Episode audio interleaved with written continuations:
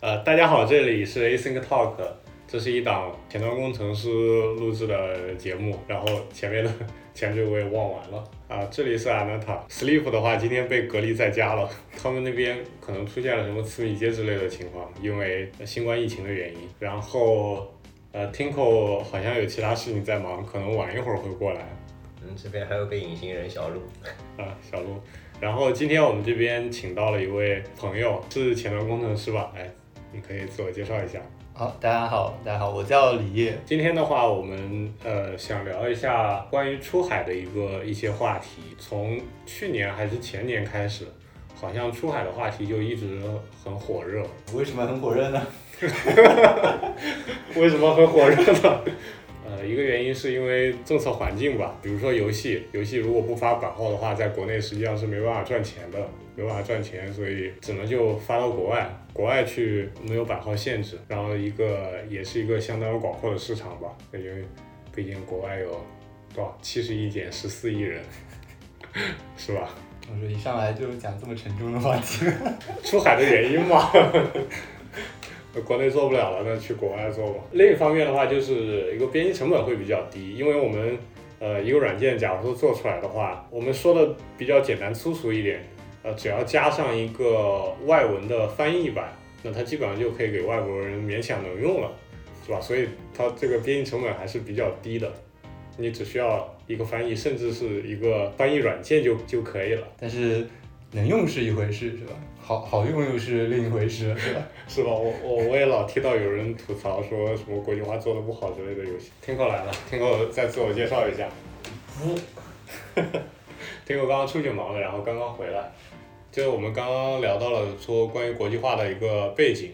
然后提到了一个呃政策因素，还有一个你做软件的话，可能编辑成本只加一个翻译嘛，编辑成本比较低。我们我们大概就只想到了这两个吧。那国际化的话，既然要做国际化，需要是需要解决哪些问题？只是一个翻译嘛？或者说我们是不是先要做一个名词解释？平常我们做做那个什么东西，老是看到几个单词，像什么 I 幺八 N、L 幺零 N，这些都是什么意思啊？事实上，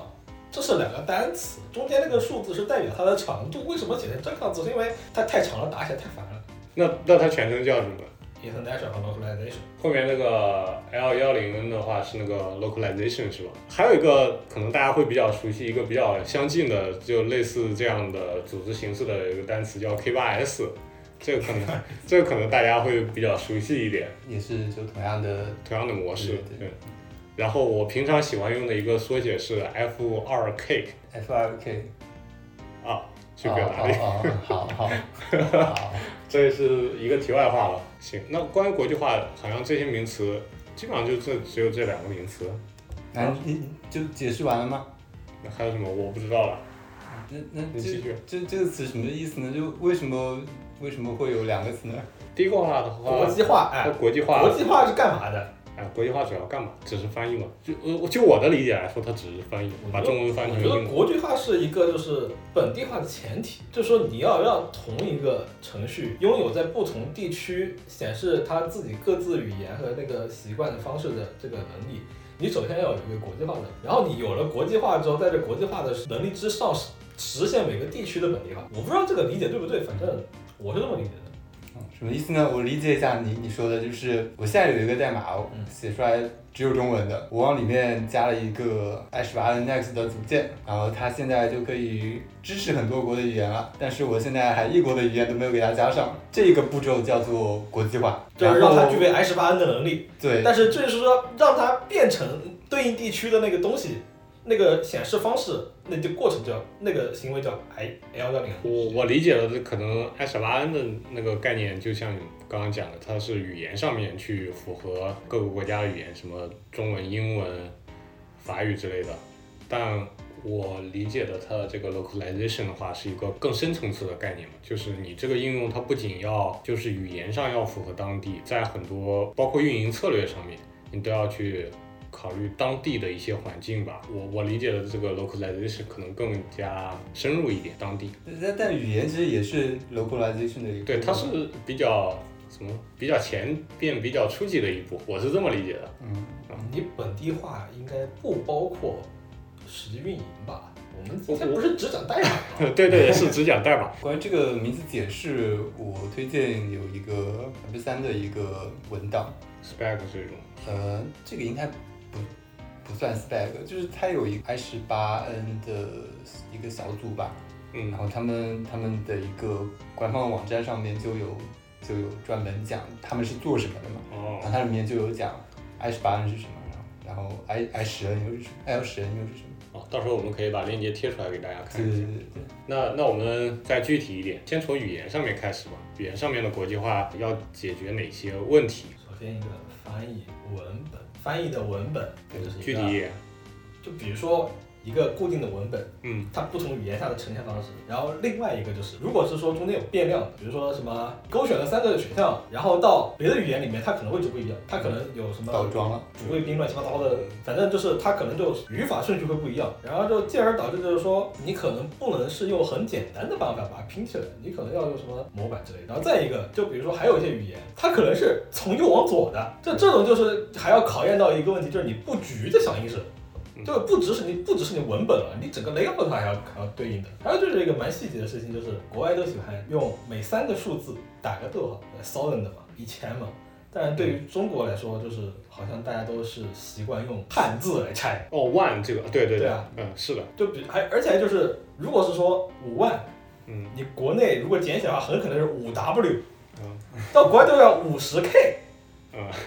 这个文化上确实是一个不同。对吧？哦，我想到了，呃，五十 K 和五 W 这个就算是 localization 要做的事情，我我理解了。而且还有一个就是，就拿英文举例子，英文你多于一个，你要考虑它复数形式，two apples，中文两个苹果，一个苹果一样的。是这个也是各地语言上的一个问题。这在这一个瞬间，我就觉得，如果我不做国际化的话，就做中文挺好的。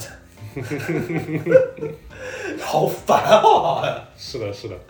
经过刚才讲了讲了好多，好多好对，然多。后讲了好多要素，我我们要不要素再过多，对对对，要不把它拆开来，拆开来可以一个一个个一个来讲过去。嗯你一个个讲讲，看看你们当年是怎么干的。像我这种啊，我们三个都是，像我们三个主要是做内部项目的，内部项目都是自己人，肯定都是中文的，肯定都是兼体中文用户的。哎，我们那个内部项目是支持国际化的，因为我们当时组里有个韩国人主要还是一个就是你们那个相对于更就用户更 geek，一点啊，对我们是一个更偏运营的一个平台。我我们还是扯回来，刚才提到了一个单复数，这这个个讲起来好像是一个很简单的事情啊，其实如果你懒一点的话，可以在后面加个括号 x 反括号。那那个就真的是，比较 low，对对对对对，对但是它可以这么干可以解决问题。有很多网站是这么干的。 其实其实这也，anyway it 不是 works，不是一个办法吧？然后还有一个更粗暴一点的方法，不是还是不失不失为啊？不失为一个办法 如。果你说不是一个办法，我可能就你然后，说然后还有一个，还有一个办法是说，呃，我们设计的时候直接避免掉这种单复数的这种情况。比如说你刚才说你勾选了下面的三个选项，就不要不要这么来说这句话，把它改成你勾选。就刚才这个这个例子不是很好，你比如说换成呃，你勾选的数量冒对号，对，就这个意思就是你你你要买你要买三瓶水，这个就要是 Your 单复数的 chosen items，对，然后你要啊冒买号你要一买二的三四水五的六，数量是多少，这个就就不涉及到单复数了。但这个语言上面可能，说起来会有点绕吧？而且不太习惯，没人这么说话。为为什么为什么说这样也是一个好的办法呢？因为其实我们说单复数的时候，我们其实是在说英语，对吧？嗯，那其实除了英语，还有其他的语言，嗯其他的语言并不是简单的单复数。然后你们有没有想过，这个其他的语言里面的这一情况都加起来之后会是什么样的一个状态呢？我我这个也没有啊实际遇到过，但是我在看。那些单复数的库的对单复数的知识的时候，我就会想，这个东西我如果真的要把它设计成一个一个标准，设计成一个结果是什么样子的？然后我就去看了一下，确实是有这样的标准的。事实上，这个标准把所有的语言都分了一下类，然后这个单复数的里面呢，一共有五个模型。中文是最简单的那个模型，就是没有单复数；英文是一跟其他其他嗯是不一样的。然后最复杂的是阿拉伯语。阿拉伯语就是五种都占了，就是你说一个东西的时候它是不一样的，呃，跟两个东西是不一样的，跟三个也还还是不一样的，就是它分成了一个、两个，然后数量比较少的时候是一种，然啊、后数量比较多的时候是一种，然后其他还有另外一种这么复杂啊？那那对这个有点像那个什么英文的那个序号序号啊，first、second、third，、但中文就第一、第二、第三都一样的。对，然后刚才我们说的只是量词，嗯对吧？嗯然后序号又是另外一个有有另外一个对，有另外一个东西。所以真的，你如果想要把这个东西做好，做到真的能够覆盖到这些所有的语言，其实是一件非常非常麻烦的事情。是是单复数可能并不是只是英文，英文还算比较简单的那种，对对吧？对，那一般来说，就就我们还是以英文或者中文来举例，在一些库里面会怎么样去做这个事情？一般就是你一个 key，呃，你在后面加一个复数的一个后缀，然后你就给它填复数的形式。然后这它样来复述的时抽候，象它就它就直接用那个复数版本的那个对对组串了，是吧？对，然后你你在你在传你在引用它的时候，你要给它传一个数量进去。就是框架来去帮你做选择这样的情况。下一个是刚才提到是说数字分割的这个问题，数字分割这个英文跟中文区别真的蛮大，虽然就是三个逗号跟四个逗号，我有时候我我偶尔会看一些财报啊，财报里面就是香港人会写百万这种，我每次要把它转成万，真的好困难。嗯，是的，是的，是的。所以我们嗯就是我们实际在代码里面，我们就是有遇到过这样的问题吗？其实我的国国际化做的非常轻，我就没有太注意这个事情。但和它相近的是一个钱的问题，又和它很接近，而且很敏感嘛。我一般就是用那个浏览器它自带那个 API 来做的，浏览器自带 API 是是起到什么作用？做那个数字分割。 Two chaos 君是吧？啊，不是，是那个 inter 呃 In- i n t l 那个那个键，哦，那个是给日期用的。呃，它也有那个 money 相关的东西。对，它其实它其实就是这里说到，我们待会儿也会说到的那一些，应该它都包含，对就对所有跟国际化相关的它都都包含。对，我我们提前说的就是啊 JavaScript 里面 有一个 API，对对对对它非常的强大，做国际化相关的东西。那数字的话，就大概就是三位和四位。据我们所知的话，就是你如果做国际化的话，你可能在一些其他的国家或者地区，你要注意拿三位数字来去做分割，然后在东亚地区，你可能要用四位来去做分割。就这样，本地化给用户看的感觉会更加友好一点。然后我记得之前你好像说过德国用怎么样分割来着，有印象。你是说逗号那个吗？对对对，就逗号跟小数点是是反着的。哦，对，呃，就是我们正常情况下，就是英文那种语言嘛，它三位一个分隔都基本上都是拿逗号来去做分隔的，对吧？嗯，对。但离我我忘了是德德语还是，反正是在有一些国家，他们就是刚好跟我们反过来。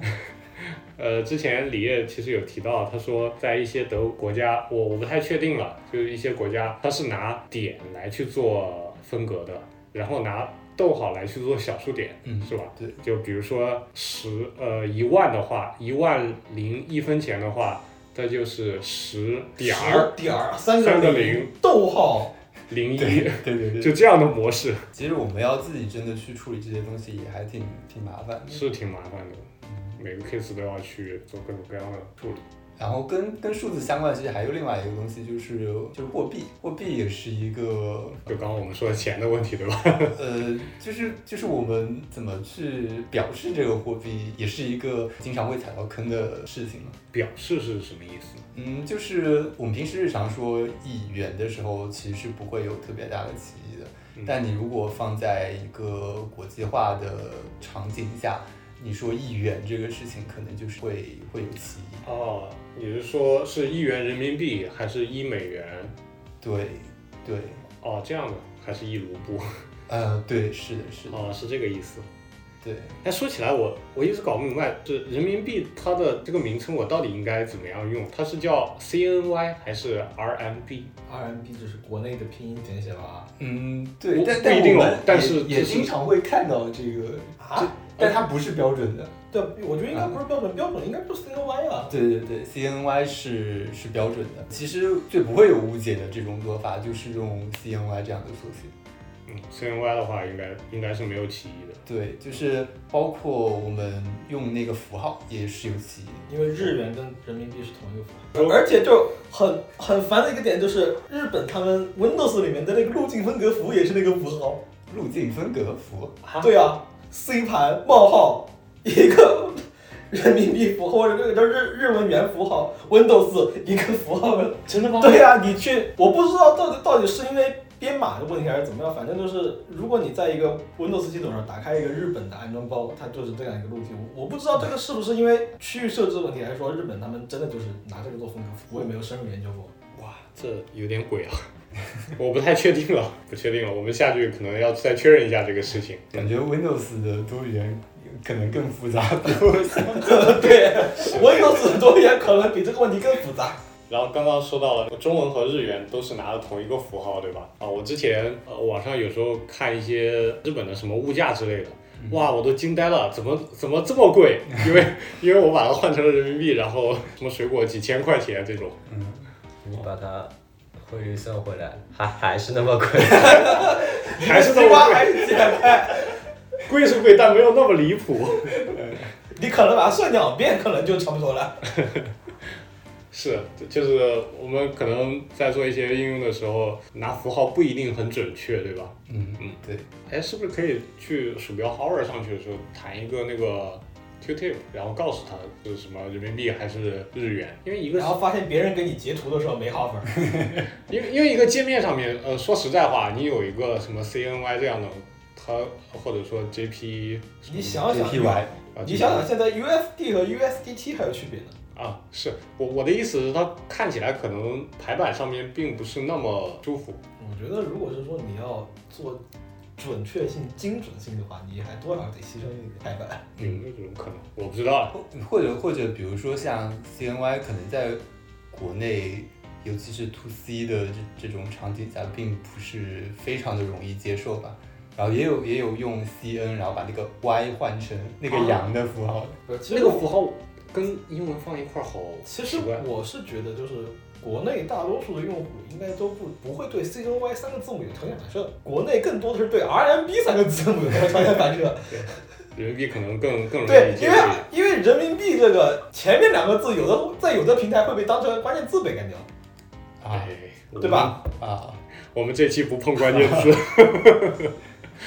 我觉得可能呃，在国内的产品里面，你直接用语言可能问题都不是很大，就对，不太不太会会有什么误解。接下来的话，刚刚听过，其实还提到了关于语法的问题，对吧？一个最标准的一个语句应该是有主谓宾，对吧？就中文里边是这样的，但是你在其他语言里可能不是这样的，有可能谓语在前面，宾语在后呃中间，然后主语在最后面。这个会有什么问题呢？就是你在一些语言上面，比如说我们拿这句话来举例啊，“我爱你”三个字属谓宾嘛，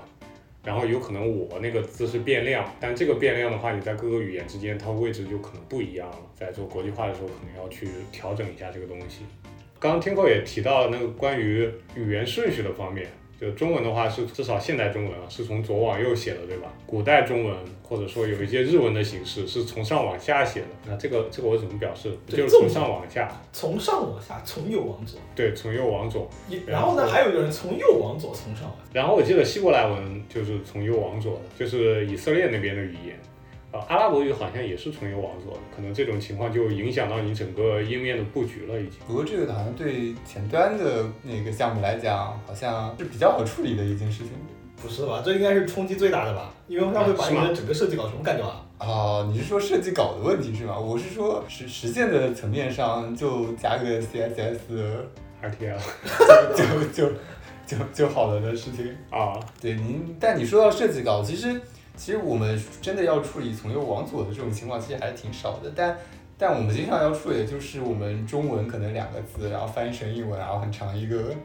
单词。单词，然后你设计稿上你要按中文来设计，然后它就放不下。就这个可能是真的是经常会遇到的情况。所以所以这个有什么有什么办法吗？有什么办就法？可能不是不是技术上的，可能就这其实依赖于设计的经验 跟修炼，就是你要在文字超出的时候有有方案去给它有一种降级的方案去显示的。啊，我想到了，这个场景日文非常合适。中文现在敬语这个这个很弱嘛，但日文的话，你这个敬语非常长，你有可能一段话里面三分之二都是敬语在表达各种什么东西，然后只有三分之一的东西，所以你可能中文定的一 个文案，然后转成日语巨长，然后整个排版就乱掉了。有对，这这种情况还确实有，好像也没什么解决办法。我想的是，之前可能比如说一个人把这些东西都包办了，就是你设计、你实现，然后像什么翻译也是你自己上手去做的时候，你还能说就是这个问题你可以你就可以由你来解决了。就现在我们分工太明确了，就是设计产出设计稿，研发来实现，嗯，然后完了之后整个翻译又是交付给另外一个团队去做的，啊就就这个这个问题就会变得更加的严重，就是你没有办法说有一个人说我我能够在这里面说我能把这个这这个问题给真的考虑清楚。但是如果说整个东西都交给一个人做的话，会不会那个人要求太高了？我我现在也没有想到特别好的办法。对，听众们如果有什么更好的思路的话，也可以留言，呃，一起想一想。一起来喷一喷这帮主播实在太菜了。是的，是的，刚才我们不是说到像 JavaScript 是这个是 JavaScript 里面标准里面的一部分是吧？那个 Intel 的 API。这个我不太确定了，啊它到底加，它有可能是浏览器标准的一部分，这个我不太确定是。标准还是我不 JavaScript？太确定，到时候我们具体看一下，然后把它贴在底下 show notes 里面。就嗯，我在用这个 API 的时候，我就有一个好奇的地方，就是就刚才我们不是说到各种各样方面的这一些不一样的地方吗？那这些东西在比如说不同的浏览器里面，因为这都是浏览器各自实现的，在不同的操作系统里面，他们都是怎么来保证他们实现的都是一样的？是有没有想过这个问题？是不是也有一个什么委员会之类的东西来去做这样？嗯、你知道是谁在做这个事情吗？我不知道呀。嗯，你猜一下。谷歌，谷歌，我在那没钱。巨硬，别告巨硬啊！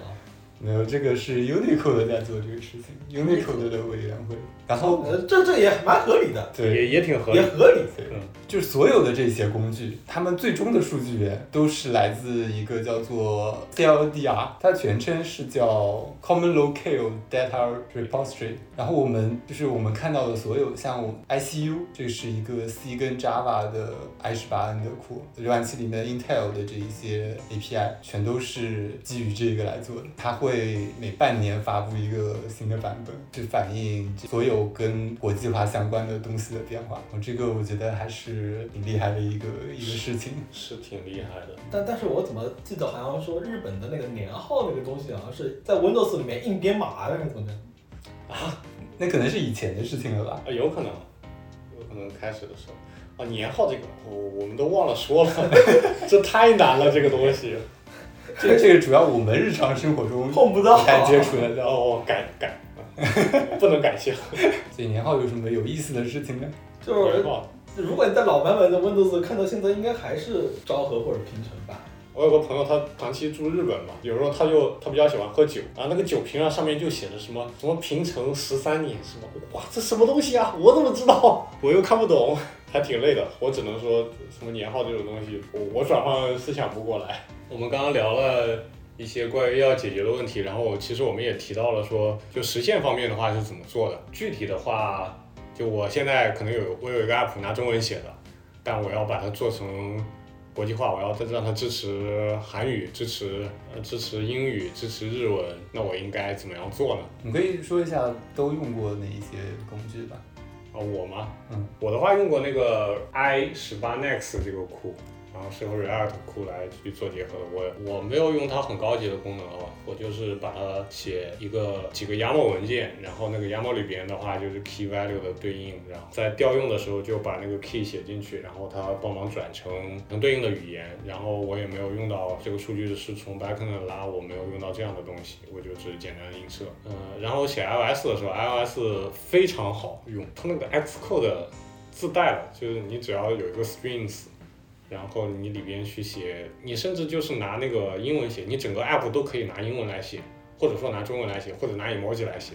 然后通过那个 strings 文件，然后它会映射成其他语言，哇，非常好用。嗯，所以所以是说，你不需要去需要去关心多语言的事情，你不用在代码里面写什么 T 什么的。对，不需要写。比如说啊，你呃，你有一个 button，它叫 submit。嗯 OK，你你代码这样写没问题，然后你开那个 strings，你把这个 submit 中文映射成提交，英文映射成 submit，然后其他语言的 OK，它打包出来就非常方便那那这个映射是是他自己他来自动做的，啊。它实际上那个类型一个 button text，它接收的不只是一个 string，它还接收了它的它那类型叫什么 localization key 嘛，好像是这个这个类型，它也是一个 string，然后它系统会帮你做这个事情。 iOS 在这方面处理还是比较完善的。对，还挺哇，真的好方便。对你说到这个，我觉得在做 H 法案的时候遇到的最最头疼的一个问题就是这个 key 要怎么命名。明天非常非常的 吵。我我我知道有这就是有一个也不叫流派吧，有一种实践，就是可能是之前一些传统的软件里面，它是直接拿英文的原文来当这个 key，的就你不用想，你不用想这个 key，你就你就把那个英文的原文当 key 对，iOS 就是这样，啊、它就是英文原文你拿 key 来做，你嗯，甚至可以用 emoji，但是它嗯不是规定是英文了，对就是一个对嗯 string，然后然后它会在就最后你产出的时候，你有那个映射文件，然后它就会帮你。就但但是其实我们现在又比如说你用 i 十八 i 十八 next，你是要想一个 key 出来的。就这个就是吧，这个编程的两大难题之一啊，命名是吧？你如果命的简单了，它有可能很多不同的页面里面，其实最后用的是一个名字，对，然后翻译的人员看到了，他不知道上下文，对，然后就他翻记出来了的就会很奇怪。你你也是用就是只用了 i 幺八 next 嘛？对对，因为它看起来是现代 iOS 最先进的、最现代的一个工具了。它跟其他的，就是至少在前端，在跟其他的一些工具、一些流程集成的也都挺好的。哦，是吗？因为我用的比较简单，它还有什么更复杂流程？比如说我，比如说你可能语言知识的比较多，你有二十种语言，那全部打包在整个 JavaScript bundle 里边，可能也不太合适。那应该怎么做呢？它其实，在代码里面，它也就是一个一个的 JSON 的文件嘛，它的配嗯置。嗯，呃，那其实我我我们的做法就是，你直接用你的打包工具的这些机制来来分包。就比如说你直你用 Webpack 的话，你直接用动态的 import 去 import 这一些 JSON 文件，它就就它就会用 Webpack 的那一套机制去一步加载。哎，那有时候说我只新加了一种语言，或者说我改了语言里面的一部分，我就要重新走那个打包流程是吗发版是吗？你说是开发的过程中还是就是你已经做完了，然后这个版本，呃，有一个有一些小改动，然后就翻译团队他觉得你这段话可能写的并不好，然后他要改一个，然后是还要走发版流程嘛，啊、是的，我这边以前是直接引用的外部链接的，要呃链接。直接去一个 HTTP 请求把 JSON 拿下来，然后去重新的渲染出来。啊，所以你是拉的一个 remote 的一个呃，类似从 S 三类似这样的地方，然后拉一个 JSON 文件，然后那个 JSON 文件是可以经常变动的，是这样吗？对，那个 JSON 文件其实对我来说，我开发的时候是不关心的。那那像这种它的版本管理之类的，你就完全就依赖那个工具来来帮你做管理。对，这是他的问题，他的自由度必须他牺牲了这种就是你自己控制版本的能力，然后去换取了这种自由度。然后可能还有一种更复杂的场景，就是你真的要做国际化的话，实际上语言也不止二十几种，哦，而且这种语言会就里边的东西可能会经常变动，比如可能翻译团队觉得你这句话不合理，然后有时候可能跟时间，你今天说的话到明天可能变成了另外一个意思，就可能也是要经常变动，而且你整个假如说你整个网站做的非常庞大的话，你这个文件可能也会非常大，比如说这个 JSON，那有没有一些什么样的方式来去更好的去管理这种更加庞大的一个东西呢？感觉你说的好好多问题都是都是挺独立的问题，就可能每一是吧个啊，就就你比如说翻译文件，一个语言里面的文件太大了，那我们想办法，比如说把它拆到模块里面，可能可能不同的问题是是有不同的解决的思路的吧，应该是。呃，其实我想哎，说我就有是个问题啊，有没有那种人，有没有干过那种事情？就是比如说把翻译存在数据库里面，然后每次页面加载是动态去调，有没有有没有人干过这种事情？呃，其实我就想 说，这样大型项目真的就是这么干的。存在数据库里是是是呃说，是这样的，就是我刚刚想说的一种形式，就是我了解到有一些非常非常大的一些，他们这个东西真的已经非常庞大了，而且他们做翻译的时候并不和开发人员有任何交集，他们是有一个专业的翻译团队来去做这样的事情，所以他们是有一类似于一个后台这样的东西，嗯他们去呃专门做翻译。然后他们去推到一个服务上面，不只是前端项目，整个后端项目也需要去这个翻译平台去拉东西，然后返回出去。对我刚刚想表达的是这样一个有有这样的业务，甚至说有这样的有这样的开源产品吧，但很久了我已经记不清了。我们我们是在用这样的这样的工具的，啊，你们是在用的？对，但是但是可能它还是最终会回到我们的开发的阶流段程里面来。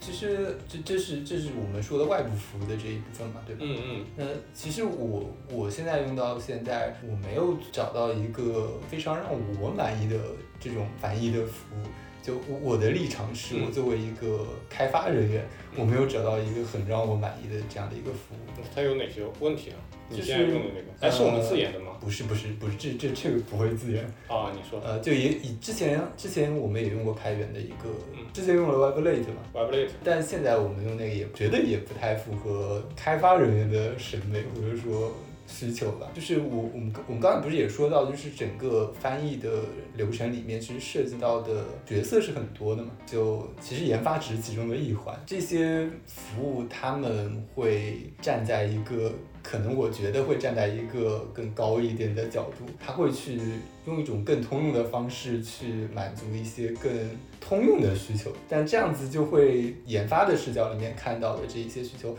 它太通用了，它跟我们自己的比如说习惯跟我们自己的流程很难结合到一起。这个这样讲可能太抽象了，就我太抽举象一个举一个实际的例子，嗯，就比如说我们现在研发的话，就是持续集成应该是就是已经是一个很深入人心的一个事情了嘛，对吧？嗯那我们现在的项目，它的流程就是我们有一个主主线的分支，呃然后你的不管是 feature 也好，fix 也好，嗯你会拉一个分支出来，然后你改动了之后，这个分支就会直接由持续集成部署到一个环境上去，然后你验证了没没问题了，那你把这个分支合回去。但是我们的翻译的这个工具就很难说支持这种模式，或者说融入到这个流程里面去。就比如说我们特别想要的一个翻译工具，它就跟我们现在的这些前端的这些部署工具一样，它能够说我们拉一个分支出来，你的翻译工具就能把我这个分支分叉给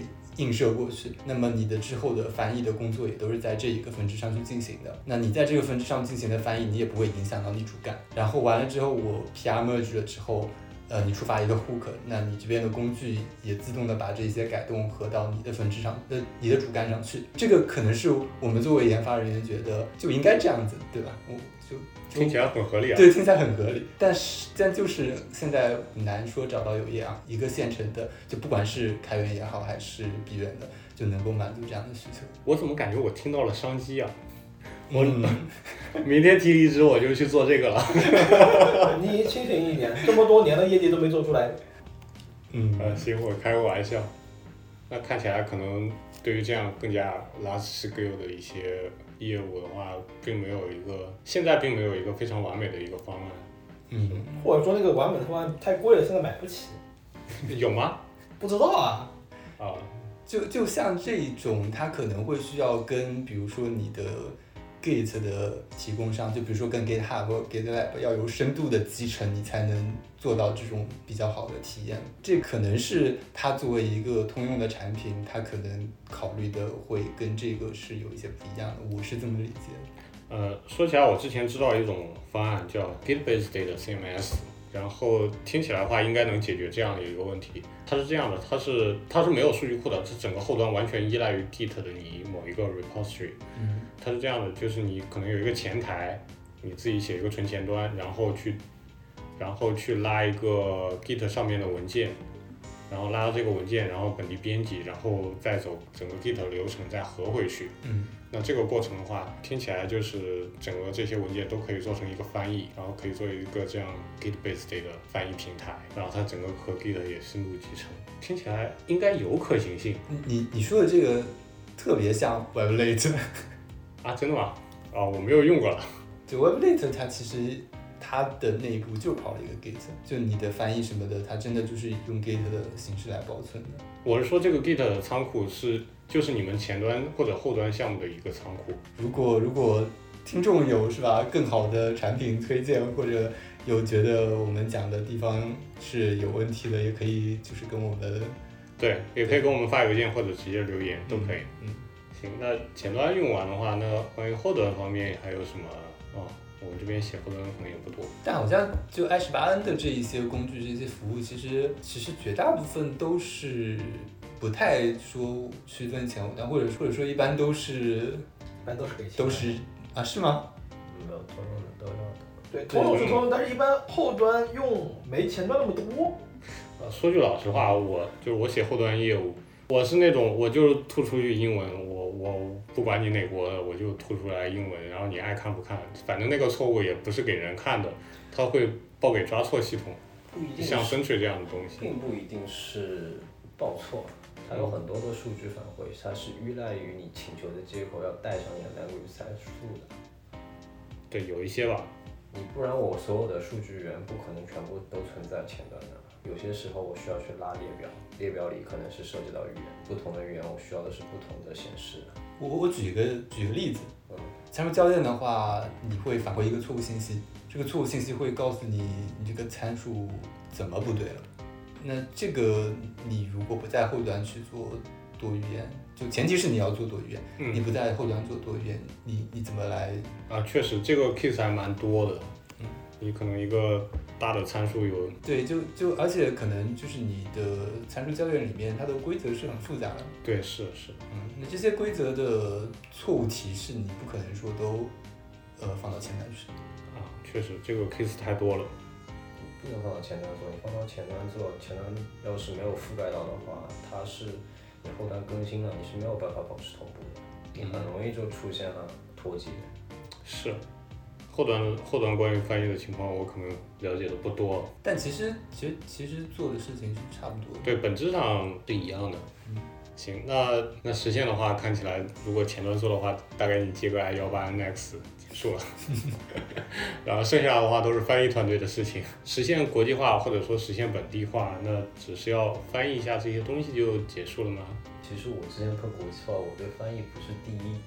第一优先级去重视，我反而碰到的是时间选择会碰到很多问题，因为我的服务可能是对于数据比较敏感的，它可能对于时间选择的一个范围它是要求比较高的，它可能选择在每周的项目、每周区域的一个活动，它可能需要用到当地的时间去做一个范围选择。那么这时候你在页面里的你当前本期的时间选择，它它是在你本地的，比如说我们这里是北京时间，那么它要查当地的数据，这个时间选择器你就得单独的给它设计，然后它输出的结果的时间转换你也要给它单独去转。那这一块要涉及到涉及到你一开始就要考量好这个时间选择器的到底要覆盖到多少范围，然后你的选你的选择到底是以本地为主，还是以目标地点为主？对，时间这个东西，我们这边加八吧，但是。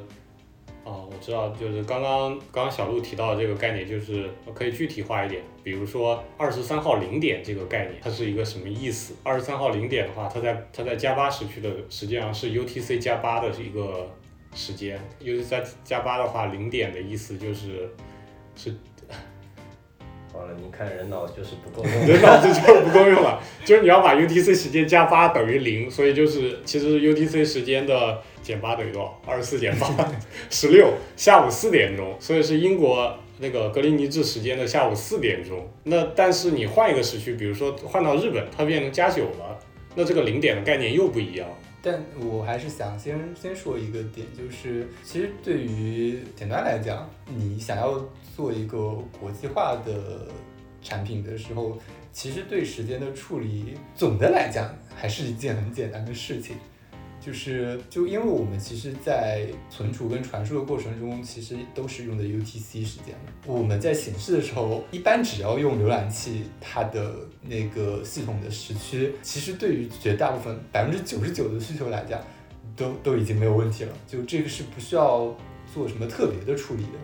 但他刚刚讲的，假如对，就就刚刚讲的其实是说，当我们要在你本地的时区之外，以另外一个时区来显示一些时间的时候，然后这个时候就会变得很复杂。对，而且有可能单个页面里面的不同图表，它用到的时间可能是不同时区的时间。我可能两个图表，我一个需要显示的是英国的数据，另外一个显示的是美国的数据。那它的时间说可能用的是，哦，时间说是没有问题的，它可能显示的最后的时间是不一样的，嗯，显示出来给人看的时间是不一样。它 format 过的这个东西你要去怎么做？啊，是的，其实我还蛮想吐槽一个，就是你的浏览器里面没有办法把整个标签页的全局是什么叫全把局时区，标签页？就是当前这一个 document 里面，嗯，你的全局的时间时区你挪不掉，你生成一个 new date，它还是你 Windows 系统时间。哦，一个默认时区是吧？对，我理解你构造一个 date 的对象的时候，这个 date 的对象是不包含时序信息的。对呀、嗯，对呀、但是如果是说你期望它变成，比如说我用了 day 点 js，但是我不可能是说在它每个构造函数里面都给它扔一个时区，我想我想在这个页面里面把整个时区挪走，但这个不是应该在你展示的时候去做手脚吗？你可能是最后展示的就是 day 点 day 点 js 的 format 一下的那个事情。我我我挺理解李爷的说法，就是你整个数据的完全的计算啊，什么各种处理的话，都是拿 UTC 来去做，对，是最后展示的时候是再把它转成时区。就是说你你在用别的库的时候，你你没办法就是去把每个库里面的时时区那个设置都改一遍，就比如就说你想要一个默认时区，就就比如说你用了一个 UI 库，嗯然后这 UI 库里面有个选择时间的工具。嗯有个有个这个组件选择时间，它里面的那个 day 点 js，说实话是按照系统的默认时区的，但你想把它改成别的时区，你怎么办？你改不了，你除非把它 UI 库改了，不现实吧？它能改就是改起来非常的脏，这个对行啊为。，嗯，你你你是说，比如说一个 UI 库是让你选时间的，对然啊，后你想让去它选时间的时候是按照一个不是当前的时区，对，除非这个 UI 库有特别处理过，能接受你的传入参数，要不然你做不了，因为你没把没办法把整个页面的里面 date 对象初始化和时区设为一个统一值。这这这个这个我估计我们应该都处理过，这个我没办法，就只能说我们在传给他的时候，我们先手动把它给调成一个错的时间对然后在它再传出来的时候，我们再把它纠正回去。是的，后端用户表示非常简单，我们只要把 TZ 给 改就好了。行，那那啊除了我我我再补充一个，嗯我们刚才其实在说的都还是某一个时刻，嗯然后它跟着时期在变的情况。然后其实还有另外一个情况，就是当我们涉及到天的时候，然后这个时候又又会有问题了。就是天天什么意思？就是你一个时间段，三比天如说内比如这说种概念是吧？比如说你指定一个日期，比如说今天一号，那你一号开始的东八区的三月一号开始的时间戳和结束时间戳，跟你东九区、东十区或者西一区、西二区它开始是结束时间戳又不一样了。啊，这问题可是天天都碰到呀。 所以之前之前有服务端的小伙伴和前端小伙伴都是为了偷懒，可能直接传过一个传过去一个 format 过的字母串，嗯，对，然后全部按东八区处理。 然后其实也会带来后面的拓展性的问题。对啊，哦，说起来，我记得美国有三个时区，对吧？嗯，对，哇，他们说哎国际化美哎国还有是夏很令累时啊。美国还有夏令时，哦，美国还有夏令哦，我们刚刚没一直没有提夏令时这个东西哦。嗯，哇，简直深恶痛绝这玩意儿。本来现在越开始越来越多的国家开始抛弃这个东西了。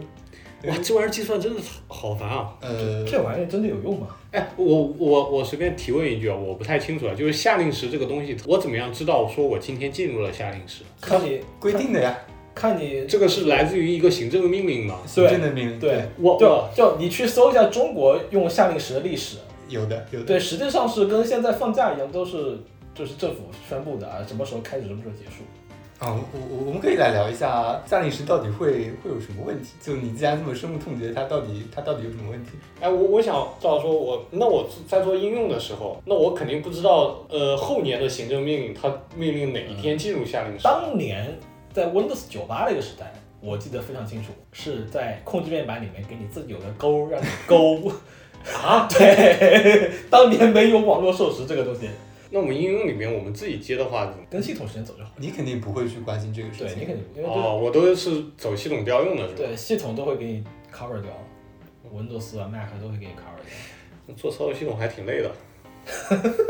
但其实这个也跟刚才说的那个一样，它有一个数据库的。各个国家也不一样吧？夏令时进入的呃，也不一定对，啊，真的好累啊！我我觉得生在在国内做产品挺好的，我不用关心语言，我不用关心时区，我也不用关心夏令时。阿拉伯数字也啊给你了， 阿拉伯数字也没有，然后还没有单复数，哇，太幸福了。甚至不会有语言过长的问题。 实在过长用白话啊，用文言文。其实我们聊了这么多，就包括实现都聊了，我们一直漏了一个东西，是吗？就是我们到底是怎么来区分我们刚才说的这一些不同的不同的版本的呢？就是当我们说我们要做一个 i 十八 n 的版本的时候，嗯我们要支持支持英语，支持支持繁体中文，就是就是我们到底是用什么东西来标识这个这个东西？就比如说一个在中国的说英语的日本人，是根据国家来的吗？好像也不太一样吧，因为中国你就有繁体和简体了。呃是按照呃国家来分的嘛，但可能好像又不太一样。嗯，不能只按语言来分的吧？这种那那我区分一个中文和英文，我就像刚那刚你李比如也讲说，英语里面你还有 E N U S E N U K 呢，对，所以所以你看，它第一位其实是语言，这个应该是 I I S O 有个规范规规定这个标识符的吧？对对。我们待会儿可以把那个 ISO 的那个链接也放出来。啊，就是它的第一位是语言，嗯，然后后面都是可选的，然后后面有什么呢？地区，嗯，就呃，比如说听过我刚才说的 E N 它分 E N G B、E N U S，这是一种，然后另外一种是，比如说像中文后面会有 Z H T 对繁体跟简体，然后这个其实是语言的变种吧，应该应该应该说，然后这是一个后缀，然后还有把它们组合起来的，就是 Z H H A 汉死汉 T，嗯。顶个对对对对对嗯，就是在中呃讲讲中文，用简体中文，后面是中国大陆新加坡呃对中国大陆，或者新加坡说新加坡这样三段还有三段的呢，哇，这么复杂吗？我去标识一个语言，啊，这这这个还说的都是常见的，后面还还有的来你继续你吧。见过四段了没有？我我记得我没见过四段的，啊，反正标准里是有的，但但但我但我也不记得了。我最长就见过三段。呃，好像像刚才说的这种中文，然后有三段的，其实还挺多的。你去维维基百科上，你看到它那些标识，就都是它会区分什么新加坡讲简体中文的，然后什么中大陆讲简体中文的，它都会分出来。不是讲简体字，是讲中嗯讲文中文简用体简体字，对对对。讲中文用繁体字。但但其实这个又又有一个问题啊，就是就这个东西你分的越细，呃，你要搞的就有对，你要搞的就越多。就我我现在在做的一个呃项目里面，它它涉及到一个问题，就是我们要支持让用户来来提供多语言的这一些文案。就比如说我们的产品是面向全球化的嘛，我们的用户在我们上面产生的。一个东西，它也需要去支持不同的语言。最简单，就比如说你去 Google Play 上上架一个一个商品，嗯上架一个应用，这个应用要要多语言吧？啊，是的，啊，对，但但这里就遇到刚才这个问题，就是，呃，你如果自己做多语言没关系，你把这些东西拆的细没关系，嗯，那你可能支持的这些面向的这一些群体，你想让它细分的更加精细一些，那你就把个简体中文、中国大陆的版本跟新加坡的版本都给分出来都没关系，但是你现在是要让你的用户来用这个东西，那你就就这个就很难去权衡了，我知道你意思。啊我我我之前去上架那个上架 app，嗯哇，我每我我我支持了三种语言嘛，嗯。哇，我每次发版本我都要去写三个的那个 release note，哇，我好累。对，就就可能我，比如说我，我就支持中文就行了，就不管你讲什么中文，我就这一个版本。有有的时候，其实这个也是，也是一种策略嘛，对吧？但是，那你现在做的这个产品，你要面向用户去支持这个，就就是一件很难的事情。是是是挺难的，确实好累啊，做国际化。算了，我还是在国内老老实实待着吧。不是之前还发现商机了？呃，这个商机可能有点难。 行，那我们继续看那，呃，我前两天那个左耳朵耗子有一个帖子很有意思啊，他就是在，呃他其中有一段话是这么说的，就是国际化并不只是改个语言的问题，他那整个一个 three 的主要是在说，飞书有很多国际化做的并不好的地方，嗯，有 Slack 有做的做的很好的一个地方，它主要在说这个事情。那国际化除了一个语言，还有其他什么样的东西我们是需要注意的吗？然后第一个的话，我我个人比较关心的就是一个呃隐私的问题，在我们这边呃说句老实话啊，其实我觉得呃这我们周围很多人不太关注隐私这个东西的。但实际上，在一些其他国家地区，尤其是一些西欧之类的地方，他们非常重视这个东西。然后欧盟甚至有个呃 GDPR 这样的一个非常严肃的一个法案来去要求你互联网公司对于用户的隐私要要非常的敏感。是我我记得有一段时间，所有的公司 都在改 GDPR 相关的这些东西。对我我之前是不太了解这个东西它到底有多严肃的嗯，直到呃我我听到一个解释，当然来源已经呃来源我忘了，他是说航空公司如果说把自己的用户的客用客户的这个资料泄露了，他要赔多少钱呢？甚至说要把整个航司航空公司赔给那个人，就严重到这个程度。呃，当然我我不太确定这句话的是不是真这么严重，但但我觉得不会不会能那么轻松，因为这些公司那段时间做的真的还挺认真的。这个可能是在疫情前说的话，毕竟现在航空公司都不值钱。那国际化的话，这个隐私问题可能要在一些国家或者地区要非常的注意，也许并不能说像在咱们这边就草草了事了。你不能这么说，现在也是有，中国也是有，个人哦信，息个人保信护息保护。对对，这个中国也是你在做国际化的时候要特别考虑的一个地方。哦，中国这个政策因素，我说句老实话，真的是全球最严。没事，你只要能在国内上线的，基本上本地化肯定都做好了。是这个来来国内做产品的话，可能境外的朋友要考虑很多了。是是，我我们我们我们前两天在还发现了一个一个服务是做反向出海的， 就就是我们说国际化是说啊、我们国内的公司现在要出海，那我们要去向国外的这一些政策会需要去去适应它。对对对，然后其实其实还有很多国外的公司，他们更难，他们他们对于国内的政策是，嗯、哎呀，我真是太理解了。就自己根本不知道什么时候就被封了，对吧？呃，对对对，就是或者说他们想要，比如说在国内开展业务，对、嗯对他们来讲是，甚至是比我们想要出海还要更难的。对，好，说到这个的话，我喜非常有喜欢用那个 Verso 他们的业务嘛，他们是有是有一个就是你可以呃 Verso 帮你 host 你的网站，对吧？嗯。我我就非常明确的知道，他在中国大陆绝对做不了。 没有 ICP 证，对， ，ICP 证拿不到。就可能海外的海外的朋友们要想要把业务打到国内的话，还先有来很多贝壳东西要研研究的。先来被干，行，那除了这样的呃政策啊，以及隐私这样的问题，还有其他什么东西我们需要注意的吗？我记得之前有个事情，就是 On the D，不是，我觉得大家应该都多多少少有了解，就是那个哦，就就是那个 UI 库，然后它有一年是在圣诞节的时候，你那个 button 上面会有一个雪花，雪花这样的标志然后那个网页的标题呢，会有吼吼吼，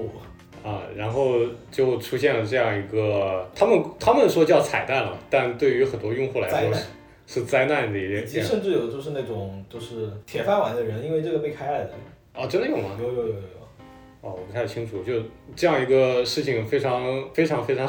严重。严重，对。然后它甚至涉及到了我后面知道有一些有一些他是做海外做中东业务的，呃， 因因为有一些宗教的因素嗯，然后他们是不在那个圣诞节那天过圣诞的，嗯然后宗教问题在那边又比较的严肃嘛，对，所以可能大家做出海业务的时候也要注意并规避一下这样的。规避一下自己。昂弟犯过，确实犯过一个错，但后面的话他们 应该有改我进我反的。正不敢用了，只要那位 mentor 还在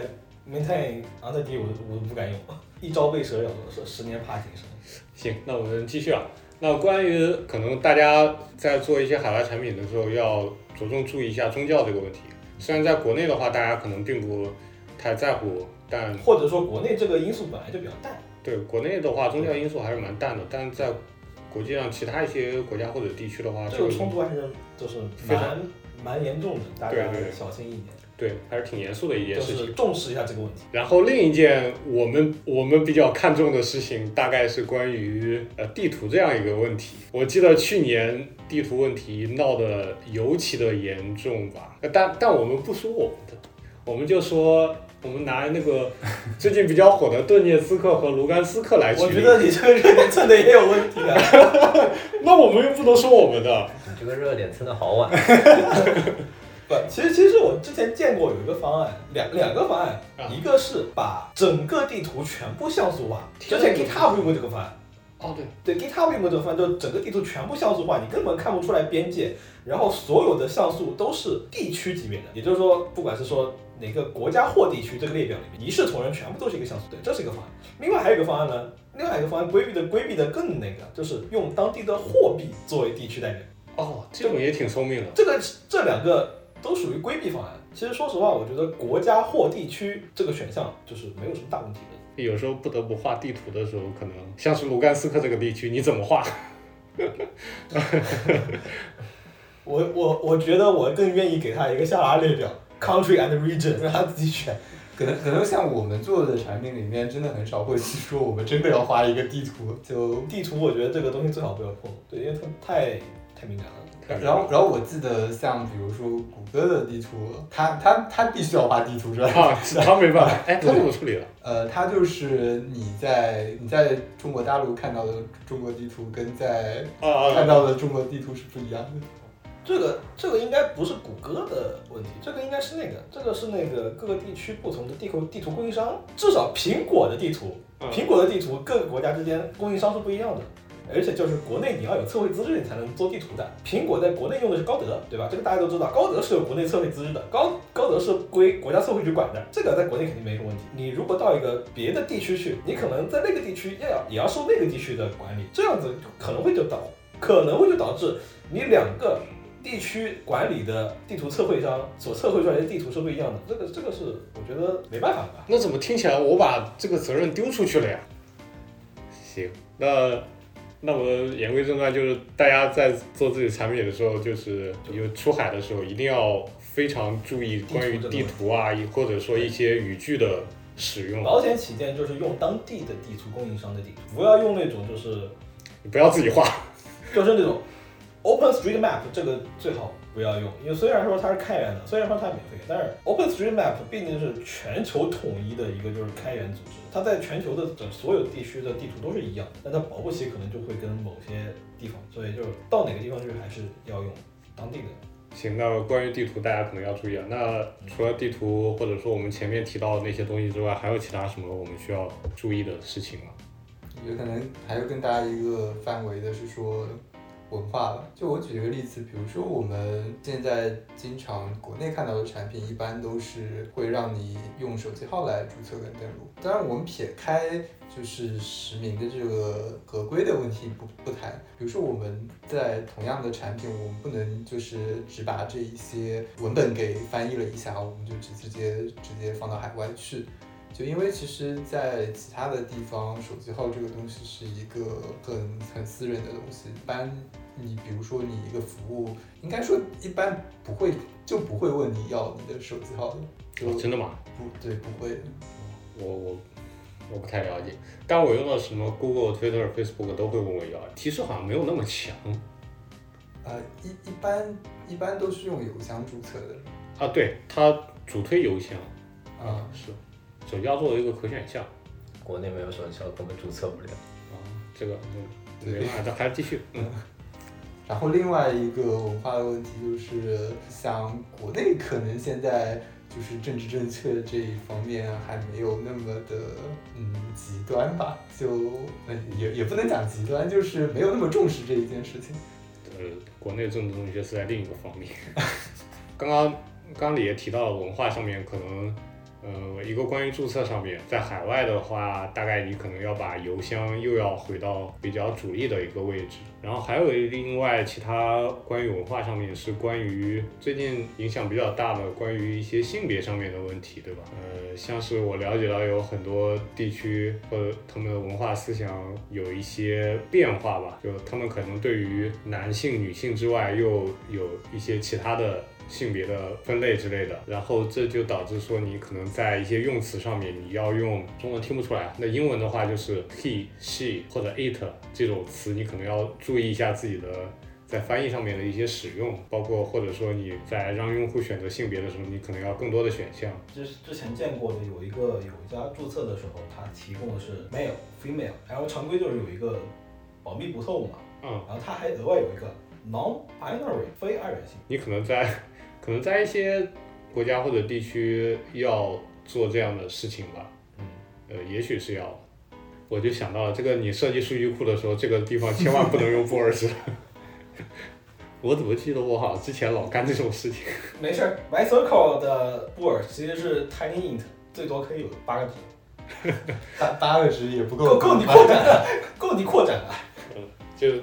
呃，我我们的意思主要是大家可能在做海外项目的时候要注意一下文化这样的一个各差地异。区的那种，可能程序上觉得很细节，但是实际上就是人感情或者是思想这方面差别还是蛮蛮大的。对，嗯嗯，还有一个我们，嗯，我们一直不敢说，就是关于什么意识方面的东西，我就我们就不提了，反正大家也要注意的。所以，所以其实这么看的话，你真的要做本地化，你要考虑太多了。对你没有一个本地人在那儿在团队里面去帮你把关，其实真的是非常难的一件事情。国际化好难啊，要不然我就做国内产品吧。对啊，就做国内那么好了，就就做自己对内业务好了呀。国内有十四亿人呢，啊，就做国内业务拉倒吧。然后不给你发版号，啊！上次见到版号还是在去年七月份，这个怎么说到呢？我们我们又不能提，刚说刚说到我还是做国内个产品人。所得税 APP 就只有一个可选项，中华人民共和国。这种这种 app 好就应该找我做，我完全不考虑什么，我连英文都不用考虑吧。好像 好像有有哎英文，我为什么要记得考虑英文啊？呃， 说到个人所得税 APP，、嗯、做起来挺不用考虑这么多问题，还挺好的。对啊，你不如就考虑做公司内部项目算了， 就只要服务几千人、几百几千人，谁用的不爽就把它干一架好。啊，什么？谁用的不爽把它干掉？对啊，哎，这个可以啊。 那希望大家呃以后做的 app 都能少碰点到点这种什么国际化相关的问题啊。当然也希望大家，更希望大家是用户量越来越多，然后收入越来越好。希望大家要么不碰，要么就是能够很好的把它解决掉。对，因为毕竟你像国内几个平台出海，其实效果也不怎么样。我们今天就到这里。那关于出海的项目的话，我们大概就聊了这一些吧，希望对大大家有一些帮助。大家要是觉得我们刚刚讲第讲的有什么地方说的不对啊，或者说有哪些需要改进的，欢迎发邮件或者说在留评论告诉我们，我们看到的话，呃我们会去确认一下，然后能做纠正的话也都会做掉啊。谢谢大家，那今天我们就到这里了，再见。结束啦。结束了，结束了。结束的挺好的。